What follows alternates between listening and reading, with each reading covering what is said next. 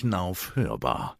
Der Knauf Podcast mit aktuellen Themen rund um die Bereiche Trockenbau, Putz, Fassade und Boden. Herzlich willkommen zu Hörbar, dem Podcast der Knauf Gips KG. Mein Name ist Bernd Litschewski und ich freue mich, dass Sie uns eingeschaltet haben. Heute ist wieder Herr Eike Hennig mein Gast. In der dritten und letzten Folge unseres kleinen Dreiteilers zum Thema Warmwand geht es heute um nachwachsende Rohstoffe, graue Energie und die Zukunft der Wärmedämmung. Viel Spaß beim Zuhören. Es ist so, dass wir bei der großen Aufgabe des, der Lösung des Klimaproblems auch im Wärmemarkt eine solche Nachfrage nach Dämmstoffen haben müssten. Mhm. Wir müssten jährlich aus den 30 Millionen mindestens 40, besser 50 Millionen Kubikmeter machen an Dämmstoffen, die wir verbrauchen in den Häusern, dass wir alle Dämmstoffe brauchen. Ich würde also keinen Dämmstoff besonders fördern. Es ist sinnlos, es ist weggeschmissenes Geld. Äh, wir brauchen alle Dämmstoffe. Und äh, wir können froh sein, dass wir aus Basalt und Silizium und aus Erdöl Dämmstoffe machen können in großer Menge. Mhm. Sonst wären wir gar nicht lieferfähig, um die, die Lösung des Klimaproblems an unseren Gebäuden zu realisieren. Ne? Also das zu dem Thema nachwachsende Rohstoffe äh, als Dämmstoffe. Sie sind gerne gesehen, aber sie sind von ihrer Ressourcenbasis her so eng, äh, dass sie nicht den entscheidenden Beitrag leisten können. Da brauchen wir die Klassiker.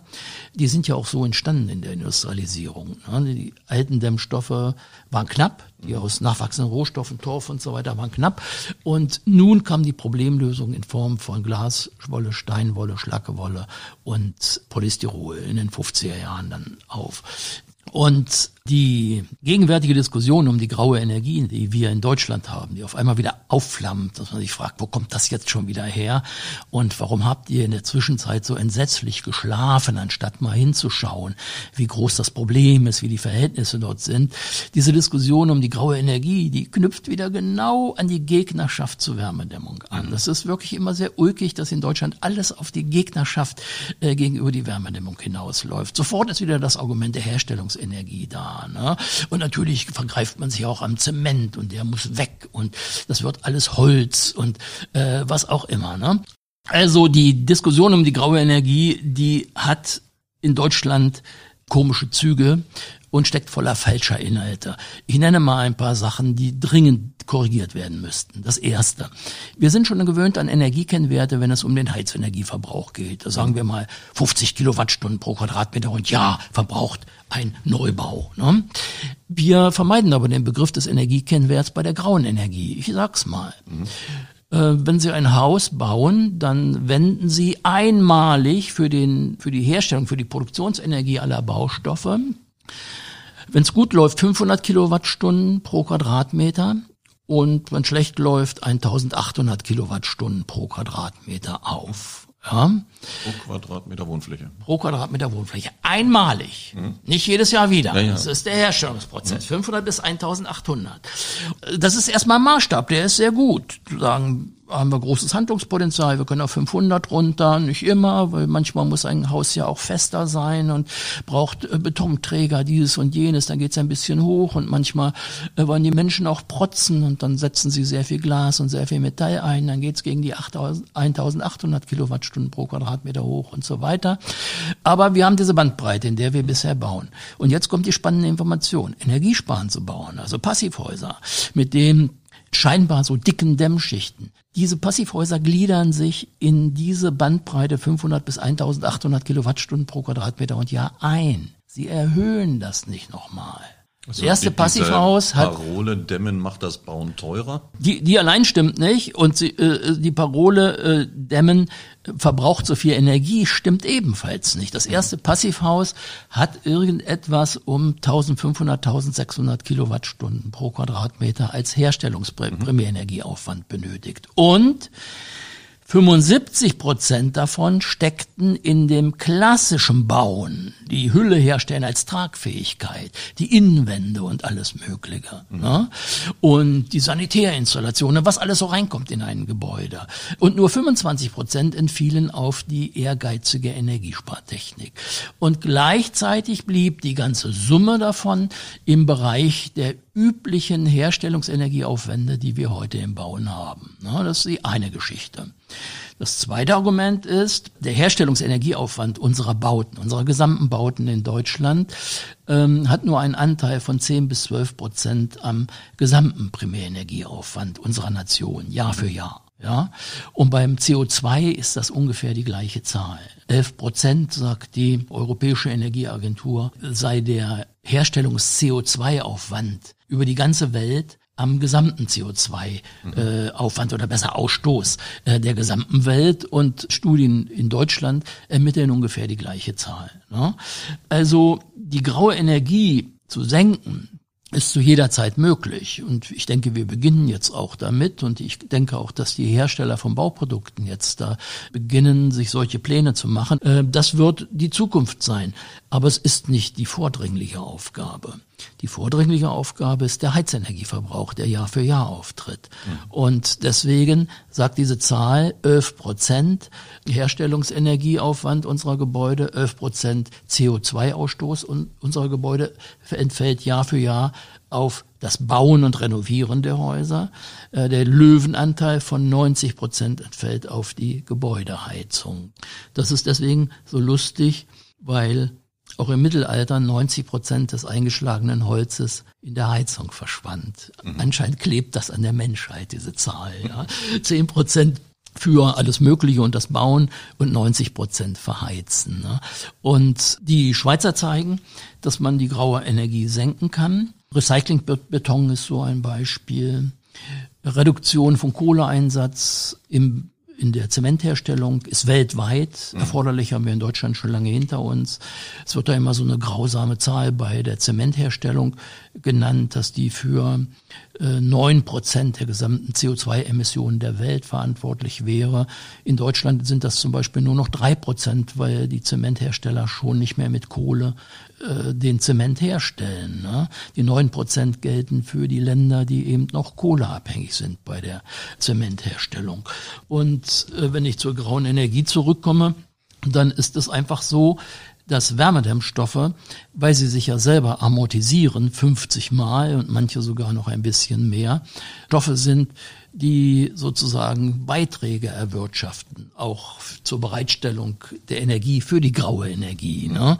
Also wenn ich ein Liter Heizöl nehme und daraus einen Dämmstoff mache, ist das schon mal sehr viel besser, als wenn ich ein Liter Heizöl nehme und ihn verbrenne.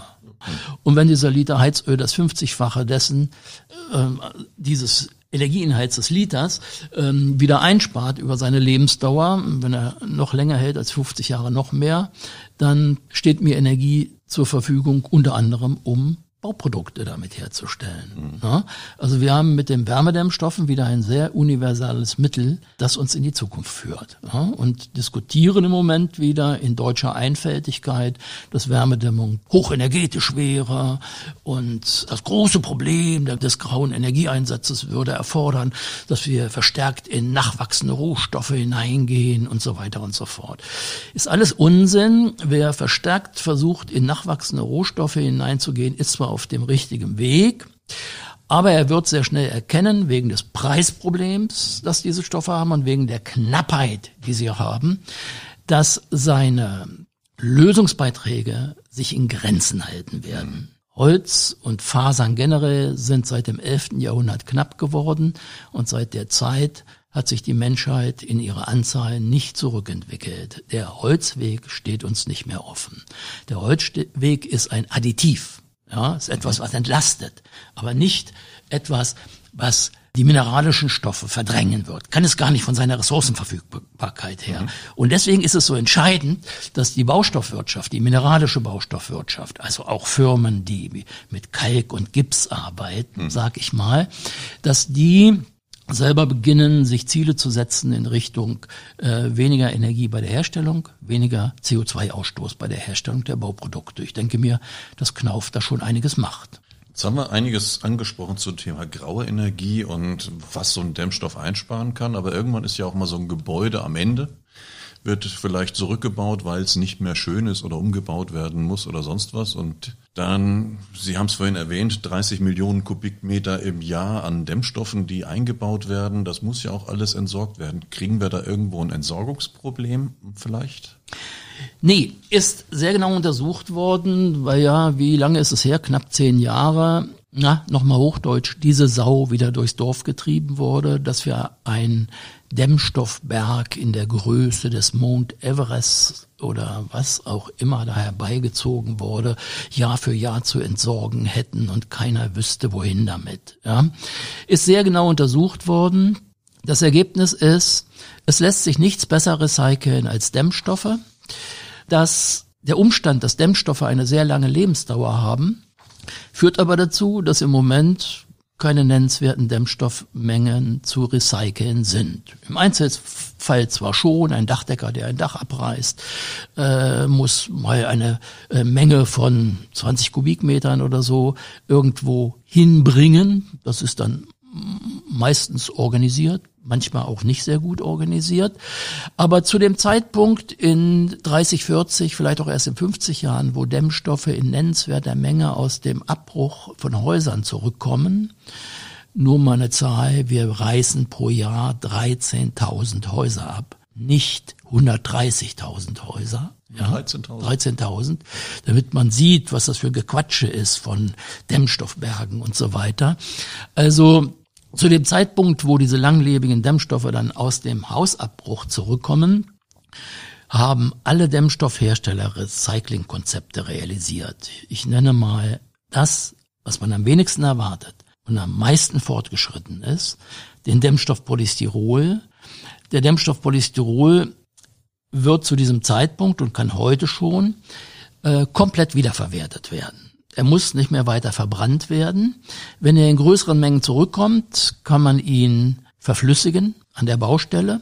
Man kann ihn zu zentralen Städten, eine ist bereits in Holland im Bau, eine ist vor zwei Jahren in Montreal, in Kanada in Betrieb gegangen und eine geht gerade in Frankreich in Betrieb. Mit dem sogenannten Creasolve-Verfahren auf Polymerebene gesäubert werden und wieder zu einem Polystyrolgranulat weiterverarbeitet werden. Also Abbruch, Verflüssigung, Transport zu zentraler Stelle, wo der Dämmstoff wieder aufarbeitet wird, sozusagen rund erneuert, mhm. ja, und wieder als völliges in der Qualität Neugranulat zur Wiederaufschäumung in die Dämmstoffwerke. Also ein richtiges Recycling, wird. kein Downcycling. Kein Downcycling, ein richtiges Recycling, das wieder zu Dämmstoffen führt. In diesem Jahr wird das holländische Werk in Betrieb gehen. Das wird erstmal viel zu wenig Polystyrol angeliefert bekommen. Aber über die Jahre wird sich das steigern und es wird sich in dieser Zeit zeigen, dass der so viel beschimpfte Dämmstoff seine Ressourcenbasis selber wieder herstellt. Es entsteht ein Kreislauf, Krettel to Krettel. Ja, äh, Polystyrol wird im Kreislauf geschickt, das heißt, wir brauchen gar nicht mehr neues Rohöl oder nur noch sehr wenig neues Rohöl dazu und wir können das einmal zu Polystyrol aufgeschäumte Rohöl immer wieder benutzen. Besser also. geht's nicht. Massivbauweise mit Wärmedämmung, Dämmbauweise, optimierte Massivbaustoffe, wie Knauf das mit dem Gips macht, Recycling, Optimierung der Prozesskette in dem, im Betrieb, beim Energieeinsatz und so weiter. Und niedrigsten Heizenergieverbrauch während des Betriebs. Und dann darauf aufbauend schaffen wir uns eine Welt, in der unsere heute 22 Millionen Gebäude, dann vielleicht 23 Millionen Gebäude wirklich mit einem minimalen Restenergieverbrauch mit Ökostrom beheizt werden können über Elektrowärmepumpen und wo die Bauprodukte mit, ich sag mal, im Durchschnitt der Hälfte des Energieeinsatzes, den sie heute benötigen, hergestellt werden können und ja generell dann auch zunehmend mit Ökostromeinsatz hergestellt werden oder mit äh, Brennstoffen, die nicht mehr fossil sind, sondern aus äh, Reststrom, Überschussstrom hergestellt werden. Power to X, ja, also künstliches Gas, künstliches, äh, künstlicher Wasserstoff und so weiter, ne?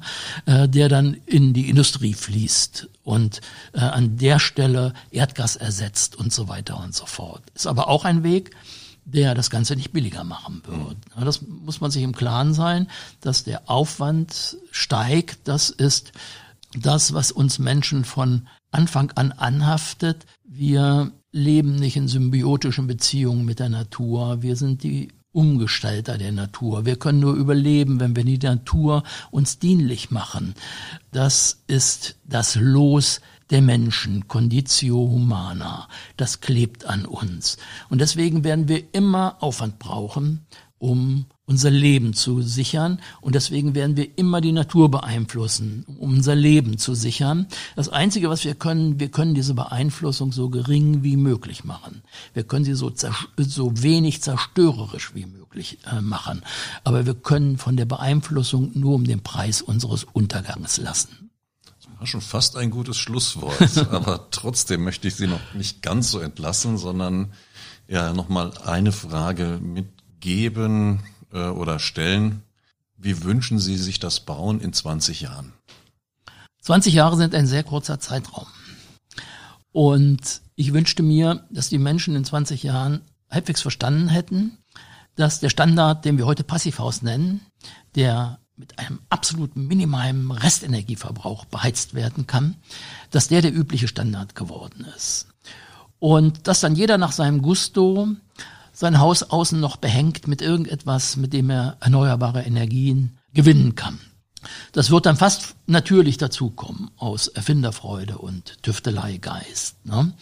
Ich wünschte mir, dass das Bauen in 20 Jahren dadurch bestimmt ist, dass die Behaglichkeit, der Behaglichkeitsanspruch an erster Stelle steht. Wenn wir den einlösen, wenn wir sagen, ich möchte ein Haus haben, das, ohne dass ich viel dazu heizen muss, immer top behagliche Innenklimabedingungen hat. Wenn wir das realisieren, realisieren wir gleichzeitig Gebäude mit niedrigstem Heizenergieverbrauch und geringsten bis zu null CO2-Ausstoß. Das ist alles eine Sache. Hohe Behaglichkeit erfordert einen sehr, sehr gut gedämmten Gebäudekörper, keine Wärmeverluste sozusagen oder kaum mehr Wärmeverluste. Und diese geringe Menge an Energie, die ich da nur noch brauche, die kann ich in der Tat regenerativ zuführen. Aber das werden wir in 20 Jahren noch nicht in Gänze erreicht haben. Aber in 20 Jahren könnte sein, dass wir anfangen, das zum Volkssport zu machen dass die Widerstände sich auflösen und stattdessen eine Mehrheit erkennt, das ist vernünftig, das macht Spaß, das hat einen direkten Nutzen für mich. Also wenn wir jetzt das als Motto mitnehmen, CO2-Einsparung durch Behaglichkeit oder CO2-Reduktion, weil Einsparung ist ja schon immer was Negatives. Ja, ja. also CO2-Reduktion durch Behaglichkeit, dann ist das ein schönes Motto.